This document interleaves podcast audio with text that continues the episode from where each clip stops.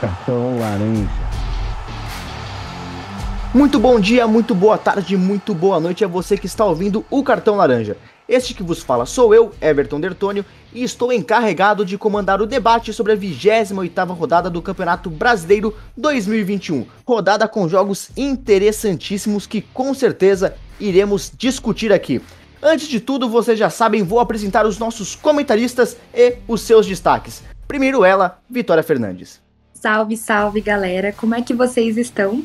O meu destaque hoje vai para o Fluminense, que venceu o Flamengo por 3 a 1 O John Kennedy fez dois gols, ele tem apenas 19 anos e ele já era carrasco do Flamengo nas categorias de base do Fluminense.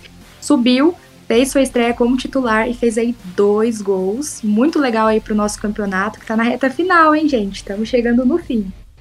É uma figura histórica marcando presença no futebol brasileiro. Guilherme Cambiles deu os seus destaques. Bom dia, boa tarde, boa noite a todos que estão acompanhando mais um Cartão Laranja por aqui.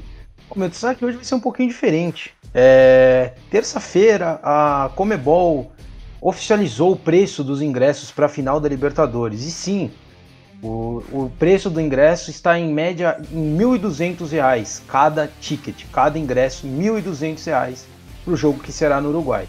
E aí o jornalista é, da Globo, né, publicou no, no Globo.com, o Martins Fernandes, fez uma comparação e analisou que seria mais barato você sair da, daqui do Brasil e ir até a Inglaterra assistir Manchester United e Liverpool, que foi neste domingo foi 5 a 0 para o Liverpool, aliás.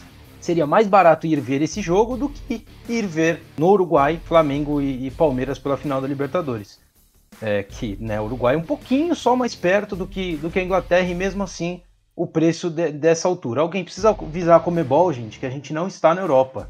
A gente não tem passe livre é, para entrar em outros países como tem na União Europeia e a gente não tem um salário mínimo alto como tem na Europa e a gente não tem nem um pouquinho é, toda a infraestrutura e toda essa locomoção que tem fácil e rápida nos países europeus para que a gente possa fazer isso aqui no Brasil. Cobrar tudo isso de um ingresso, apenas um ingresso, é um absurdo e tira do estádio os que fizeram o esporte, o futebol, ser o que é hoje, que é o verdadeiro povo.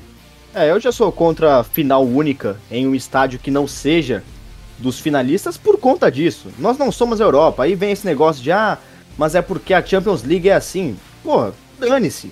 É a Libertadores, entendeu? É Sul-Americana, é Comebol. Nós não estamos na Europa. Nós aqui, é, pô, imagina uma final é, brasileira de Libertadores no Peru. Não faz o menor sentido. Terá locomoção, como o Guilherme disse, é, não é tão simples assim. E é, é realmente vergonhoso, tô muito com o Guilherme nessa daí. Mas olha, vamos começar o nosso debate, vamos começar com Santos e América Mineiro. Santos perdeu mais uma, hein, gente? Perdeu mais uma e perdeu dentro de casa com o apoio de sua torcida. O Santos foi derrotado por 2 a 0 com os gols de Ademir de pênalti e Alê.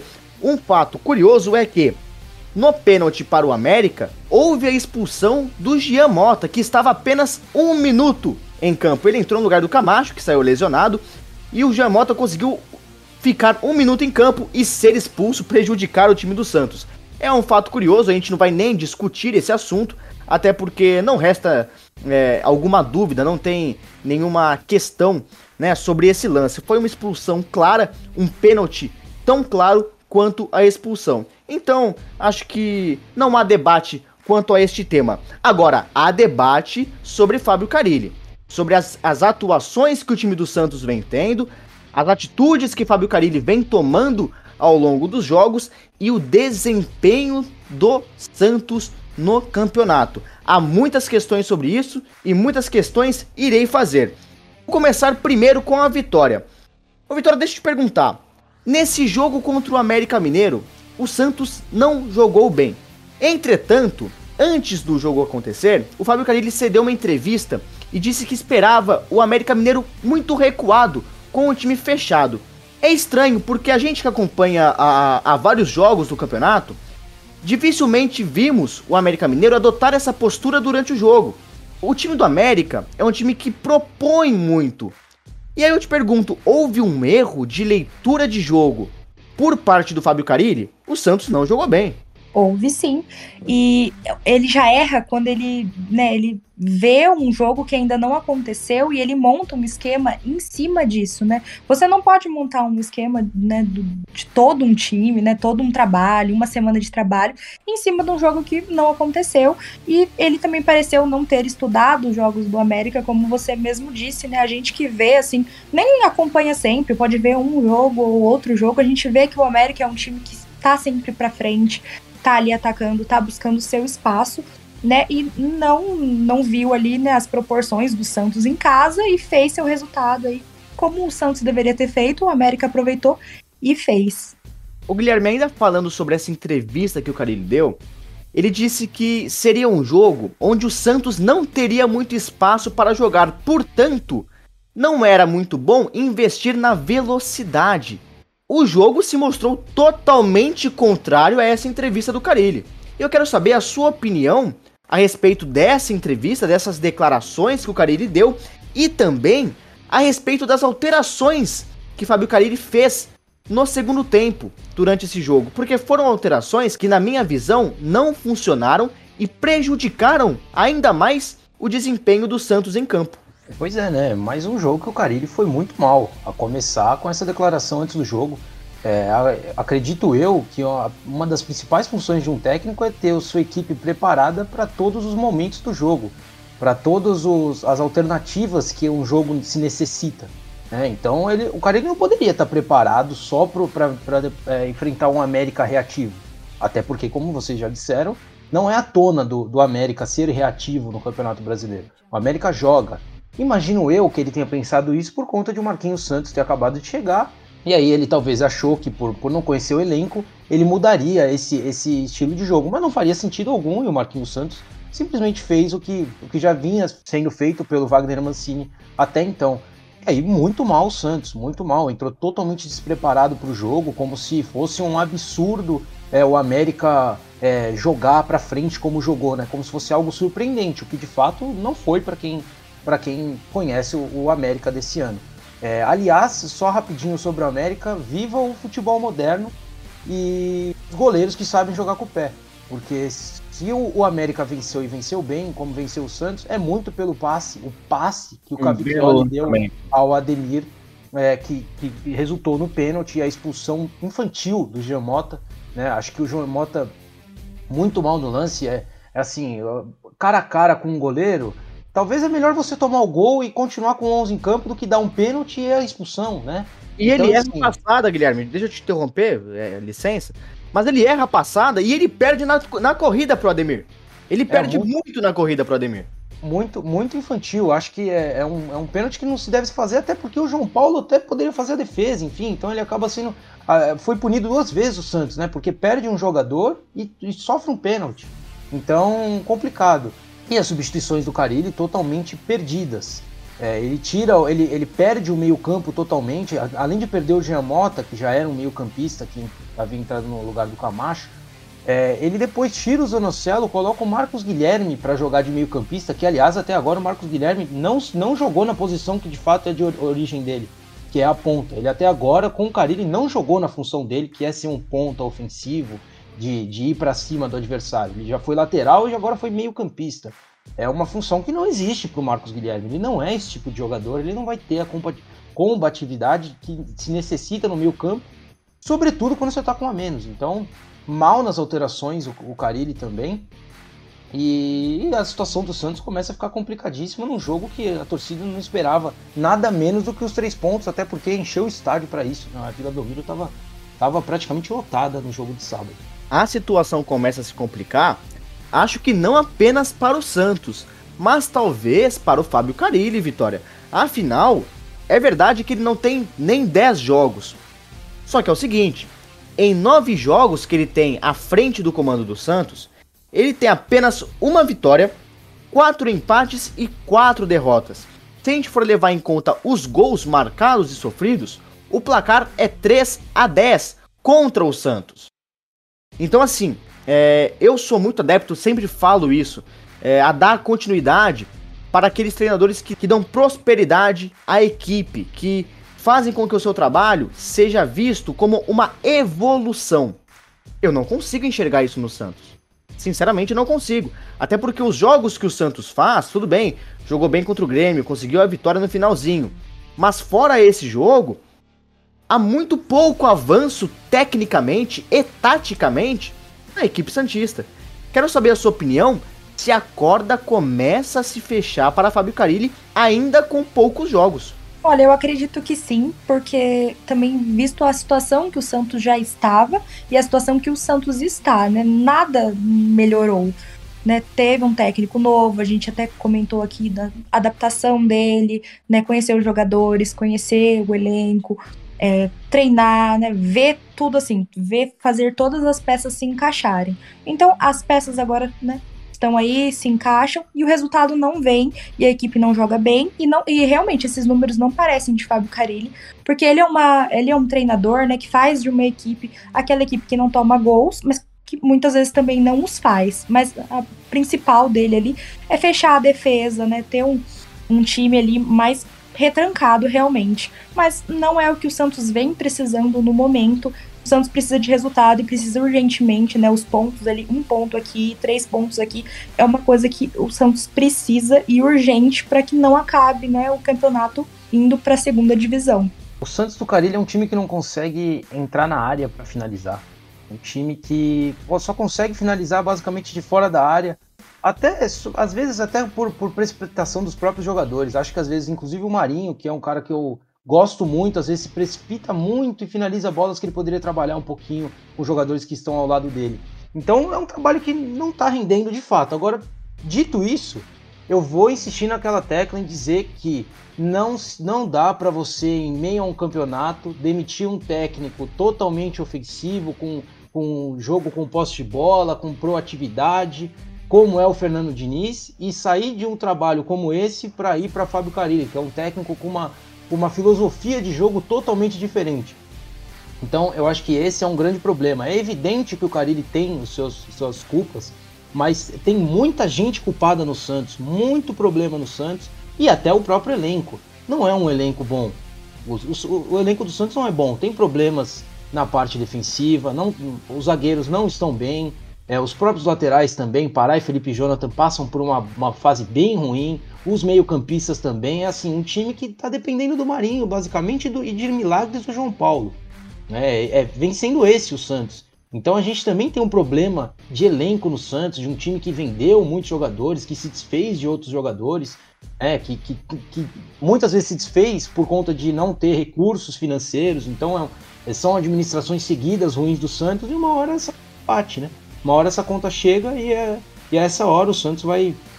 É, continua brigando para não cair. E sim, o Carilli com, com certeza tá, tá na corda bamba, também por problemas do trabalho dele, mas digo que os problemas não estão só no Carilli, está longe de ser os problemas só do Carilli. Que bom para o Santos se o problema fosse só o Carilli.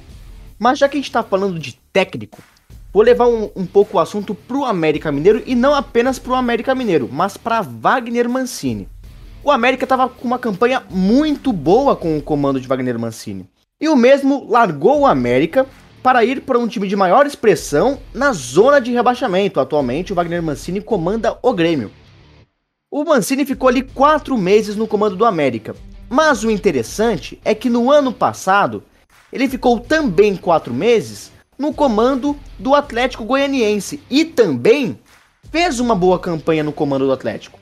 Só que Novamente, ele trocou um time de menor expressão para ir para um time grande em zona de rebaixamento. Na época, ele comandou o Corinthians, que até saiu da zona de rebaixamento, até tentou brigar ali em algum momento por uma vaga na pré-Libertadores, não conseguiu, acabou terminando o campeonato em 12 lugar, mas houve essa melhora, ele conseguiu tirar o time daquela zona. Pode até ser que ele tire também o Grêmio dessa situação. Mas entra a questão, Guilherme. Cabe a nós é, discutirmos as, op as opções pessoais de Wagner Mancini em treinar ou não os times, né? Largar ou não o trabalho. Mas assim, é meio difícil a gente acreditar em continuidade, sendo que um próprio treinador prega isso. Você não concorda? Eu não julgo decisões pessoais é, de treinadores, de jogadores. Acho que cada um entende o que tem que fazer, entende qual que é o seu momento de de mudar de, de cidade, de mudar de país muitas vezes. Então eu não julgo isso, até porque o Wagner Mancini saiu do América para ganhar muito mais no Grêmio, né? Ele vai. As notícias que saíram é que ele vai, vai ganhar uma boa bolada, sobretudo se te conseguir tirar o Grêmio da zona de abaixamento. Agora, ele que não venha depois, em próximos trabalhos, reclamar de continuidade. Reclamar que precisa de tempo, reclamar que, que é, está sendo demitido de forma rápida, né? Aí ele não vai poder reclamar. Porque se ele larga trabalhos que ele consegue, por méritos, se manter num bom, num bom nível para ir para times que estão na zona de rebaixamento, enfim, é, aí é um, é um direito dele, mas ele que não reclame quando, quando isso soar ao contrário para ele, né? Então acho que acho que a minha, minha, minha opinião é mais ou menos por aí. Eu não, eu não julgo a, a, a, o que ele faz, porque acho que cada um tem, tem o direito de saber o que tem que fazer, mas ele que depois não venha reclamar, como muitas vezes reclamam, né? Inclusive ele já várias vezes reclamou desse tipo de coisa. Então acho que é, é, é essa questão. América Mineiro que agora está sob comando de Marquinhos Santos, ex-treinador do Juventude, e que conseguiu aí a sua primeira vitória e o América que não ganhava há três jogos. Os próximos jogos do Santos serão contra o Fluminense nesse meio de semana, pela 23 terceira rodada, é uma partida adiada, né? E que enfim será posta em campo. E no fim de semana enfrentará o Atlético Paranaense na Arena da Baixada. Agora, sabe outro time verde que também venceu com dois gols a seu favor, Vitória Fernandes? Foi o Verdão da Massa. O Palmeiras venceu o esporte dentro de sua casa pelo placar de 2 a 1 Luiz Adriano e Felipe Melo marcaram os gols do Verdão e Leandro Bárcia fez o gol do esporte ainda no comecinho do jogo. Foi uma vitória de virada e que virada, Guilherme Cambiles. Quantas vezes a gente já não viu esse Palmeiras tendo muita dificuldade contra times que abrem o placar logo cedo e se fecham por completo. O Palmeiras tenta, tenta, tenta e não alcança o gol. Dessa vez funcionou, o Palmeiras alcançou, martelou e alcançou. E já vai ser justamente esse tópico que eu vou colocar na mesa. Foi um jogo totalmente de gato e rato, foi ataque contra defesa quase 100% do jogo. No comecinho o Sport abriu o placar e eu até pensei, poxa, ele vai repetir o feito que fez contra o Corinthians, o feito que fez contra o Santos, foram jogos em que o Sport se impôs. Mas não, foi uma postura totalmente defensiva do time do Sport pós o gol e o Palmeiras atacando, pressionando completamente. Os números mostram isso, afinal foram 37 chutes do Palmeiras contra apenas 6 do time do Sport. 16 chutes a gol contra 1 e 23 escanteios a 0. Vitória, foi um massacre do time do Palmeiras. E seria muito injusto se ele não saísse do Allianz Parque com a vitória, não é verdade? Concordo. Eu achei também no começo do jogo que seria mais uma vitória tranquila do esporte, né? Como, como fez em alguns jogos. E ainda mais pela situação do esporte ali na zona do rebaixamento, né? Lutando para não cair né? E se ganhasse o jogo, poderia terminar a rodada fora da zona do rebaixamento. Então eu achei que seria assim um jogo de uma postura diferente do esporte, mas mérito total também do Palmeiras, aí, que fez um excelente jogo, né? E mereceu sim sair com a vitória. Foram 36 chutes a gol, né? Então é uma equipe que realmente aí queria sair com o resultado e acabou saindo com os três pontos. E eu citei, Guilherme, alguns jogos que o Palmeiras é, fez e que foram mais ou menos parecidos com o esporte, né? Eu cito aí Juventude, Cuiabá, o próprio CRB na Copa do Brasil, onde o Palmeiras acabou sendo eliminado. Foram jogos em que o Palmeiras sofreu o gol logo cedo, o time se defendeu muito, né? O adversário do Palmeiras, e o Palmeiras martelava e não conseguia achar o gol. Contra o esporte achou. Quais são as diferenças que você consegue apontar dentre esses jogos e essa vitória contra o esporte? Foi uma equipe muito mais intensa contra o esporte, né? Foi um Palmeiras muito mais ligado, com muito mais intensidade mesmo. É, o Rafael Veiga correu muito na partida, tanto é que foi substituído no segundo tempo. Ele fez, sim, é, destaque individual, não, não, talvez não tenha se estrelado tanto, mas ele correu muito, fez uma partida taticamente muito boa. Então foi o Palmeiras mais, com mais intensidade, marcando mais pressão, que era algo que eu, eu já havia cobrado aqui, que faltava faltando isso ao Palmeiras, marcar a saída de bola do adversário.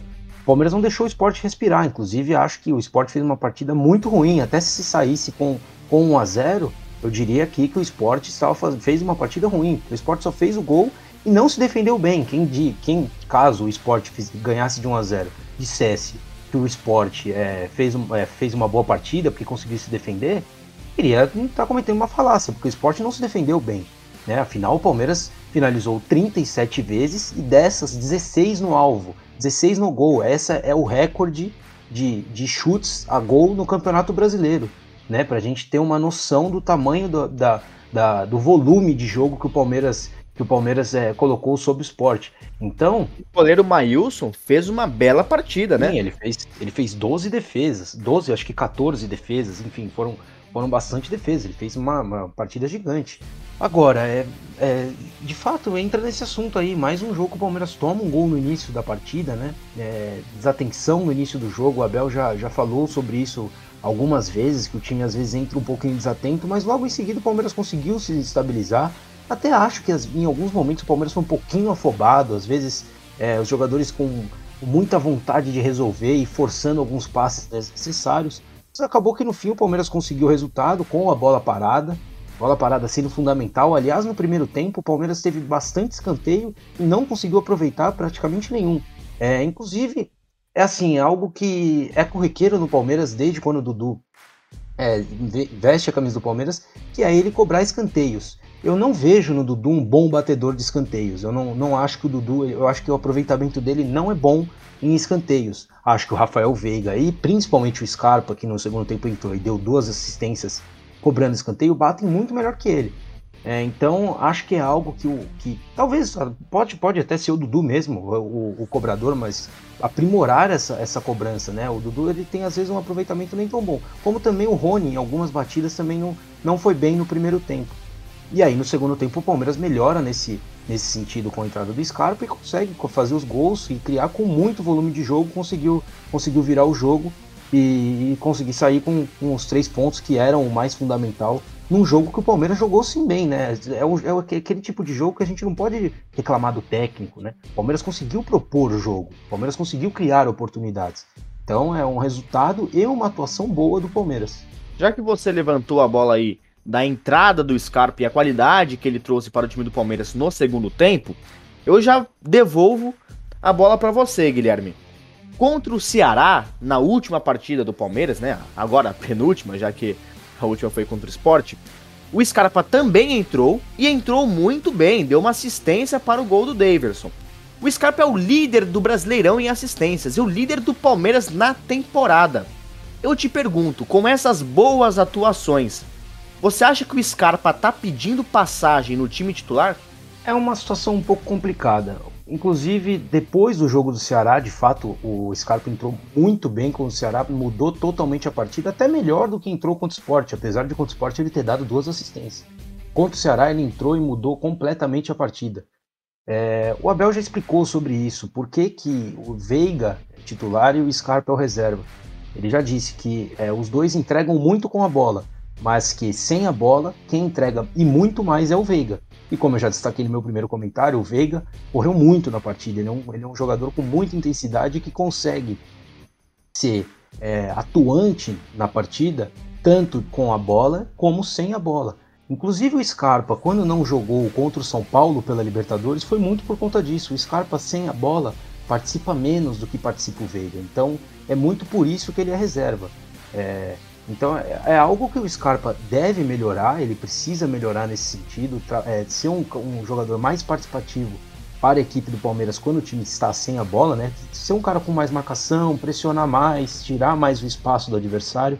É isso que falta a ele para ele poder é, recuperar a, a, a, condição de titular. Porque com a bola o Scarpa entrega muito, afinal ele é o maior assistente do Campeonato Brasileiro, mesmo sendo reserva. Então é um campeonato ah, gigante do Scarpa e de um jogador que foi recuperado pelo, pelo Abel Ferreira, né? A gente não pode esquecer que o Scarpa esteve muito tempo de sair no Palme do, Palmeiras e só ficou e ganhou a confiança junto da comissão técnica do, do técnico português. E você, Vitória, concorda com o Guilherme? Concordo, sim, que apesar das boas entradas, eu acho que ele ainda não está pronto para né, participar da equipe titular. Mas eu acho que as boas entradas dele, assim, é, assistências, né? Sendo um jogador participativo, ele pode sim é, chegar até a titularidade, mas eu acho ele um excelente reserva aí, entrando no segundo tempo e fazendo seus bons resultados. eu já confesso que tenho muita vontade de rever Gustavo Scarpa e Rafael Veiga juntos como titulares do Palmeiras. Agora, Guilherme, é, uma coisa que me chamou muito a atenção, e voltando àquela comparação que nós é, fizemos né, de outros jogos do Palmeiras nesse mesmo cenário, foram as alterações que o Abel Ferreira fez no jogo contra o esporte. Queria que você comentasse um pouco elas, desse a sua opinião a respeito disso foi boas alterações. Eu julgo como boas as alterações. Repito, não digo isso por conta do resultado do jogo. Ele foi bem ao colocar o Scarpa logo no início do, do segundo tempo. Afinal, o Danilo estava meio que basicamente sem função no jogo. O Daverson, na entrada do Luiz Adriano, eu também compreendi, apesar de não ser aquele fã do Daverson, eu acho que o Daverson não entrega tanto tecnicamente. Entendo que o Palmeiras necessitava assim de um centroavante, de alguém para afundar a linha de defesa da, do, do, esporte. também um cara alto, como é o Daverson, bom de cabeça. A gente não pode é, também mentir. Né? O Daverson é um jogador, é, um centroavante alto, com, com boas qualidades de, de, de, de cabeceio. Até porque quando ele entrou, o jogo estava um a um ainda. Exatamente. Estava um, e o Palmeiras estava jogando muita bola na área, né? O jogo aéreo do Palmeiras foi o que definiu a partida. Exatamente. E também essa questão do jogo aéreo, né? Foi, foi um jogo o Palmeiras cruzou bastante bola, mas é, um, é uma, uma alternativa que se acha em tipo de jogo desse quando você enfrenta uma equipe com, uma, com a linha de defesa muito baixa. É, o William também entrou muito bem, eu gostei da alteração para a entrada do, do Rony. Ele fez basicamente a mesma função do Rony, de ser um jogador que sai da, da ponta para ir para dentro como um segundo atacante, abrindo espaço ao Piqueires, que também foi muito bem na partida.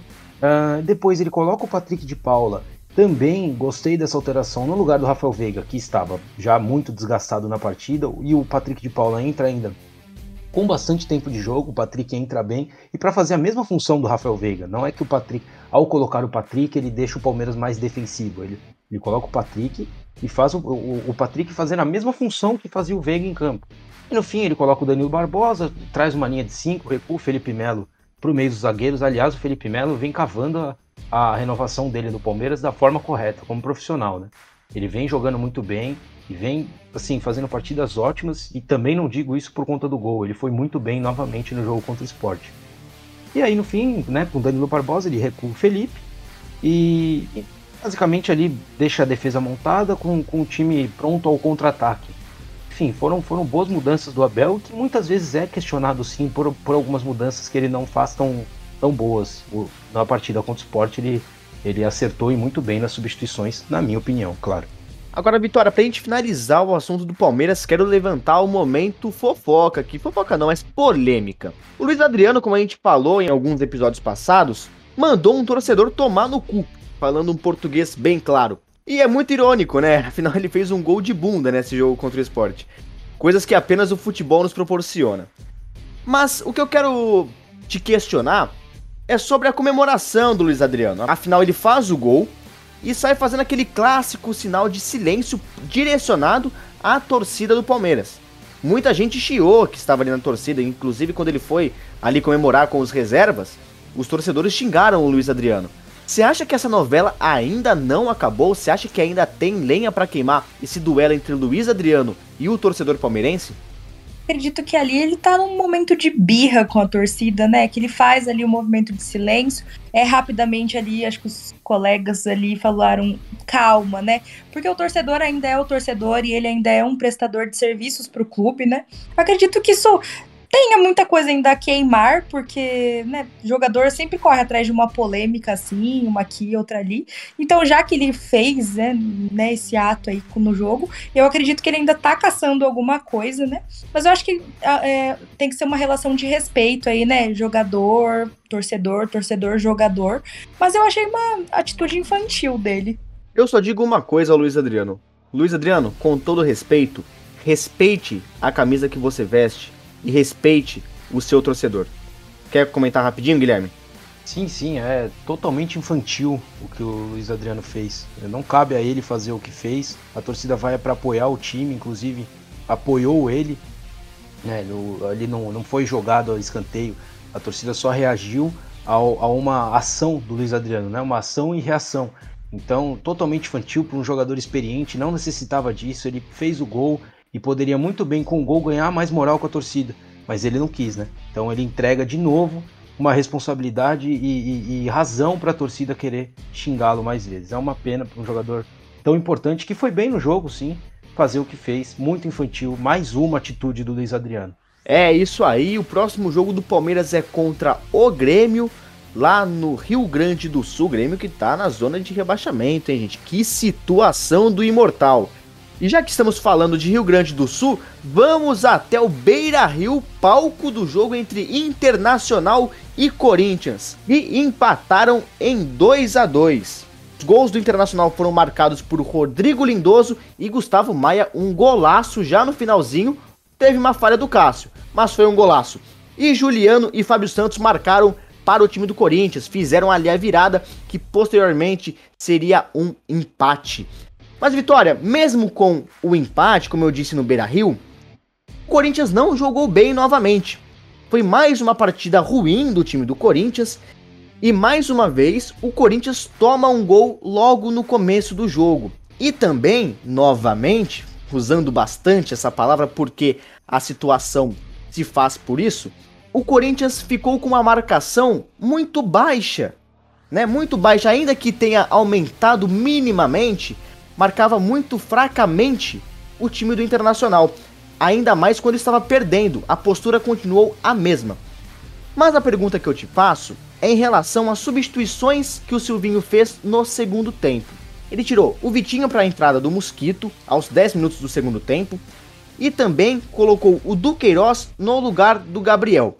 Essas mudanças, ao meu ver, foram boas, geraram inclusive a virada sobre o time do Inter. A questão que entra é após o gol do Corinthians, é após essa virada.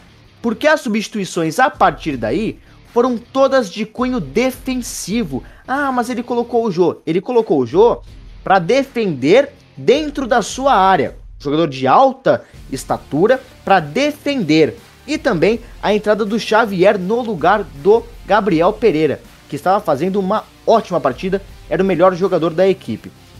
Então eu quero saber se você concorda com essas substituições e, consequentemente, a respeito da iniciativa que o time toma de recuar pós a virada. De todas essas substituições que o Silvinho fez, eu só não gostei da entrada do Xavier e também da entrada do Jô, que eu acho que poderia ter né, um, jogadores né, diversos poderiam ter entrado, mas não eles, porque eles entraram para segurar mais o resultado. Então o Corinthians não, não se porta mais como aquele mesmo time que jogava lá com seu quarteto mágico, com, que jogava sempre ao ataque. Não sei se é a falta talvez do William, se é, o que acontece ali né, naquele meio de campo do Corinthians, porque não parece mais. A gente volta a falar daquele Corinthians apático, né, que mal pontuava, que não sabia de si ali, que estava perdido, né? Eu acho que o Corinthians mereceu até a, quando virou o jogo, né? Porque deu uma, uma adiantada na marcação, melhorou um pouco, mas após o gol, realmente, o Internacional mereceu o empate. Né, ele estava jogando para isso porque o Corinthians né, chegou ao segundo gol e achou que o jogo já estava ganho quando ainda tinha jogo, tinha tempo e o Internacional fez o que tinha que fazer ali em casa, né? Não era o resultado que eu acho que eles esperavam por ter saído na frente, mas foi o que conseguiram ali e foi um muito bom jogo. Eu gostei bastante da partida. Agora, o Guilherme disse no episódio passado que essa semana que se passou seria a semana decisiva para a permanência de Silvinho no comando do Corinthians.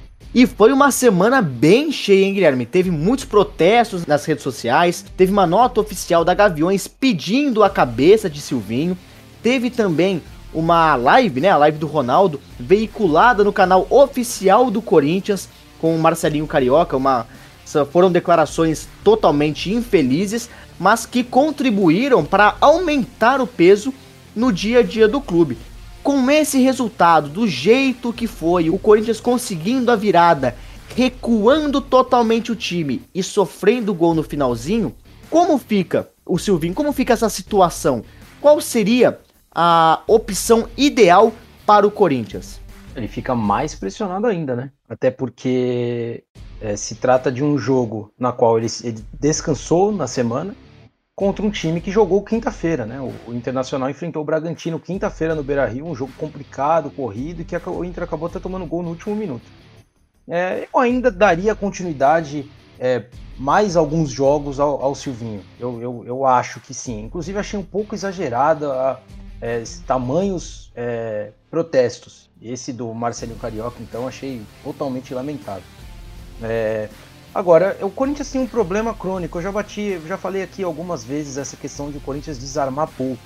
Eu peguei aqui os números do Footstats, que é um, um site que de números sobre campeonatos, etc e tal. O Corinthians é o 17 time que menos desarma no Campeonato Brasileiro. Isso tem muito a ver, além do trabalho do Silvinho, com a característica dos jogadores que o Corinthians tem em campo.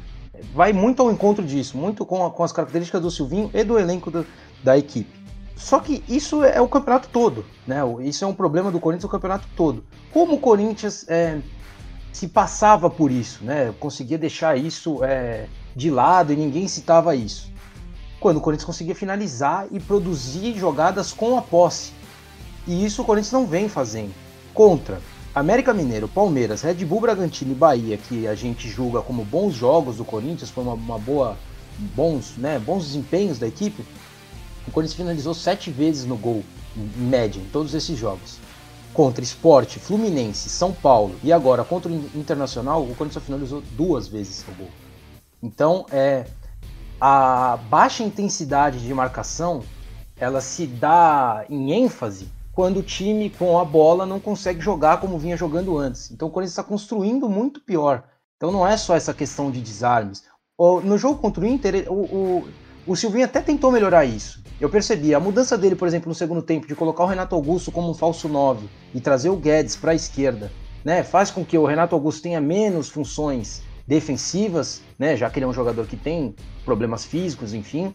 É, até o próprio Gabriel, Gabriel entrar em, em, campo, que dá mais combatividade, apesar de entregar menos com bola, ele dá mais combatividade do que dá o, o, o Cantígio. Então ele até tentou melhorar isso. Agora, é, o resultado acabou e, assim, eu, eu não julgo como ruim o um empate com o Inter fora de casa. Muito pelo contrário, acho um resultado bom. O Inter vem bem no segundo turno, uma das principais equipes do turno. Agora, o problema é da forma que foi, né? Tomar um gol no fim do jogo, etc e tal. Então, enfim, é, o Silvinho vai continuar sendo pressionado e acho que se o Corinthians não melhorar nas, nas, próximas, nas próximas partidas, vai, vai ficar insustentável segurar ele no cargo, até pelos protestos que a gente já citou e o Everton citou muito bem agora. Falando um pouco da, da questão tática também, por que não? Mas dos jogadores em campo, quero chamar atenção para o Roger Guedes, para o posicionamento do Roger Guedes. No começo dele no Corinthians, era aquele jogador, pô, é, muito explosivo, né? Que mantinha é, bons desempenhos, tinha resultado dentro de campo. Há algumas partidas que ele não consegue faz, ter esse mesmo desempenho. Faz atuações muito apagadas, na minha opinião, muito pela questão tática. Mas aí eu te pergunto, Vitória, o Roger Guedes, ele fica melhor na ala?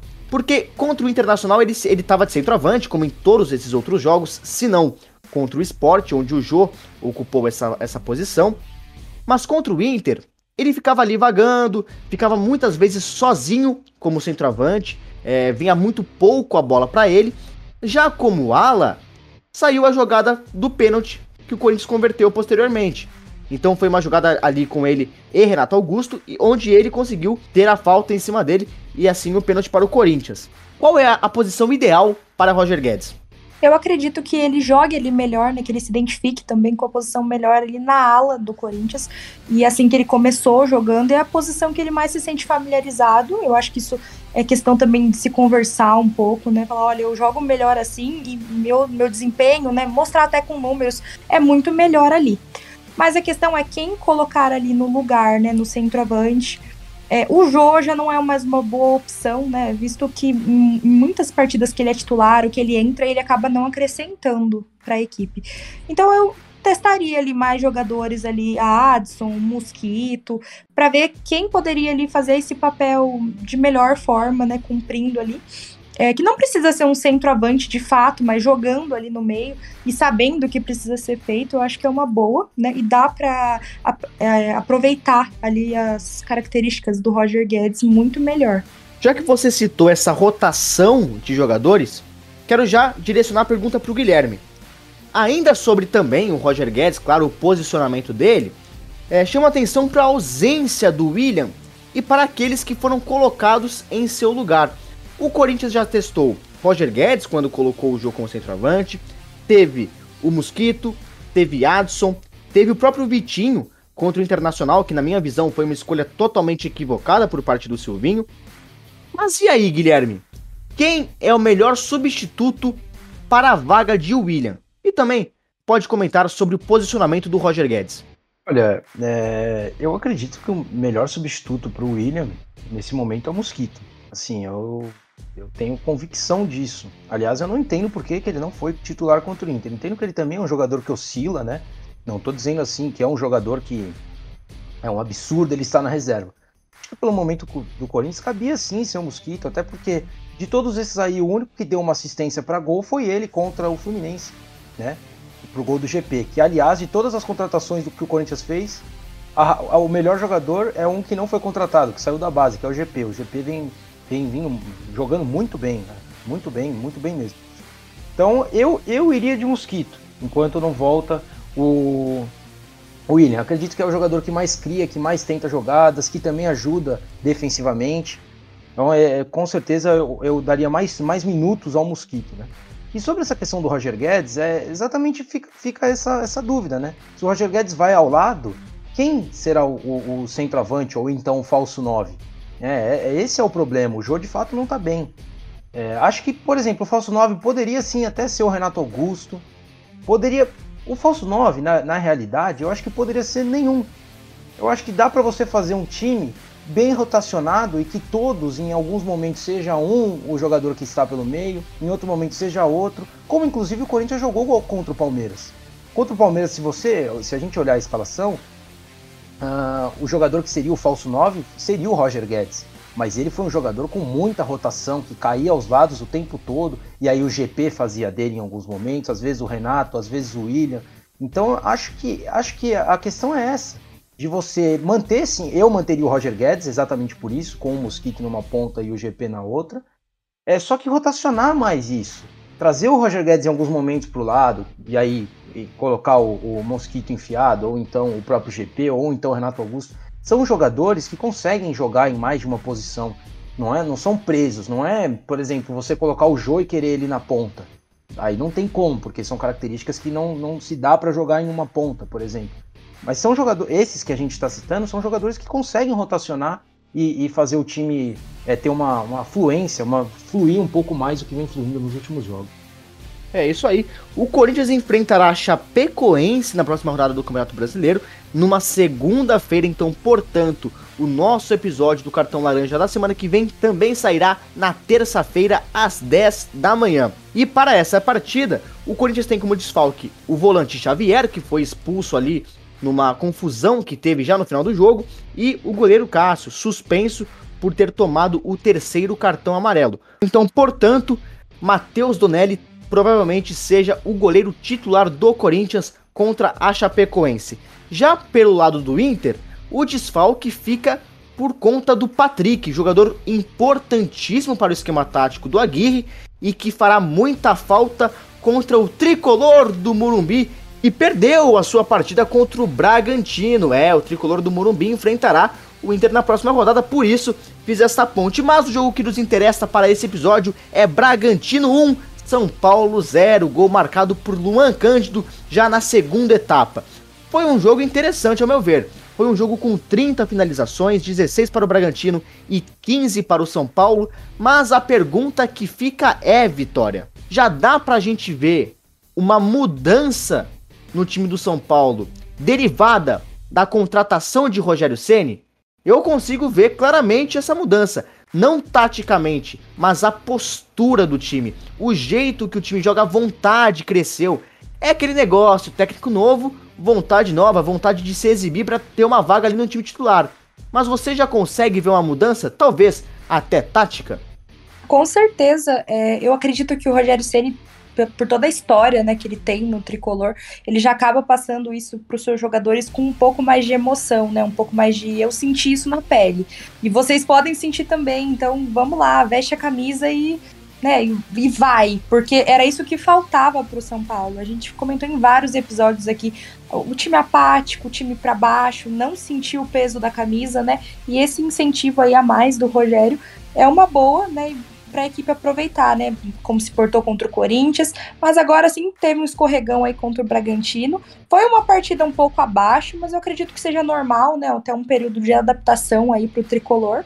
Mas é, acredito que com o Rogério agora, ainda mais nessa reta final de campeonato, né? Ele possa até chegar em algum lugar aí mais visado aí, fazendo a alegria dos seus jogadores e seus torcedores também. A gente já vai falar mais sobre isso, mas quanto à partida um pouco abaixo do time do São Paulo, eu já vejo que teve muita influência das alterações que o próprio Rogério Ceni fez no time na segunda etapa. Afinal, no primeiro tempo, foi um jogo bastante equilibrado. Já no segundo, o Bragantino foi totalmente melhor do que o São Paulo, principalmente no, que, no quesito de organização, e por isso foi muito merecedor de ter saído com a vitória. Mas aí, Guilherme, eu, eu te pergunto em respeito a essas substituições. O Rogério Ceni trocou o Luciano pelo Benítez, o Rodrigo Nestor pelo Vitor Bueno, o Lisiero pelo Éder e no intervalo tirou o Orejuela para colocar o Igor Vinícius. Eu vou te falar que eu contesto quase todas essas alterações, se não essa última que citei. Quero saber então a sua opinião sobre isso. É, ele, ele também colocou o Marquinhos, né? Ele colocou o Marquinhos. Sim, muito bem lembrado. Inclusive, essa eu também concordo. O Marquinhos jogou bem. Mas pode é, continuar, ele, Guilherme, perdão. Ele colocou o Marquinhos no lugar do Pablo. É, aí, assim, não teria como errar, talvez, porque o Pablo estava muito mal na partida, né? E o Marquinhos entrou bem no jogo. O Marquinhos entrou tentando, coisa que o São Paulo até pode ter tentado, mas sem tanta ênfase. Ali no final do jogo ainda ficou mais naquele aquela bola aérea, sem tentar criar tantas jogadas, enfim. Também por méritos do Bragantino, evidente, a gente também está dizendo de, um, de uma equipe muito boa, que está é, brigando por, por, G4 do Brasileirão e finalista da, da Sul-Americana, né? A gente não está dizendo, não está falando sobre qualquer equipe. Também vejo mudanças, é, além de, de psicológicas, talvez, nessa questão de, de ser um time mais firme, com mais intensidade. Também concordo com a Vitória nessa questão de Acho que como o Rogério é um cara muito grande, maior do que qualquer um do elenco, é, muitas vezes ele consegue ter um respaldo maior dos jogadores. Acho que pode, pode sim ter muito a ver com isso. Eu também vejo um pouco tática. É um São Paulo com uma, duas linhas de quatro, e a, defendendo às vezes e atacando com um losango até um pouquinho diferente do que a gente está habituado ultimamente, né? Com os alas sendo responsáveis, os alas, perdoa, os, os laterais sendo os responsáveis pela profundidade da equipe. Então é, são mudanças, agora é um trabalho novo. É, é por mais que já tenha mudanças, é, é tudo muito novo ainda para o São Paulo no momento, né? De final de temporada. É, o Rogério ainda vai demandar mais tempo para conseguir ajeitar a equipe do, da, da forma que ele quer, sobretudo quando, né, vamos citar novamente, tem tantos problemas de jogadores que, que ficam fora, né? Rigoni fora, Caleri fora, esses dois fazem muita falta. Né? Eles, eles fazem muita falta mesmo. mesmo. Então é, é um São Paulo que vai, vai oscilar, até pegando é, times como o Bragantino, vai, vai com certeza vai, vai é, ter muitos problemas ainda pela frente. Então, Guilherme, já passo novamente a bola para você. Você acha que o trabalho do Rogério que está sendo feito agora já é pensando no ano que vem? Olha, trago aqui uma declaração que ele deu após a vitória contra o Corinthians, é, em que ele fala que o objetivo do São Paulo é chegar na pré-Libertadores, considerando aí a possibilidade de um G8 e talvez um G9. Atualmente, se a gente for considerar a tabela, né, do jeito que está, o São Paulo depende apenas dele para planejar o seu futuro? Sim, depende apenas dele, até porque vai, vai ter vários confrontos diretos aí, né? Ora, é, talvez seja um problema também só depender dele, né? Assim, é o São Paulo que oscila, né? Fez uma boa partida contra, contra o Corinthians, até contra o Ceará também boa. Contra o Bragantino, talvez não tenha ido tão mal assim, mas é assim, complicado. Só que eu acho que, né, até porque os, as equipes que estão ali no meio da tabela também estão bem disputadas, né? O Cuiabá vem entregando dificilmente seus pontos, o América Mineiro, o próprio Fluminense também vem muito bem.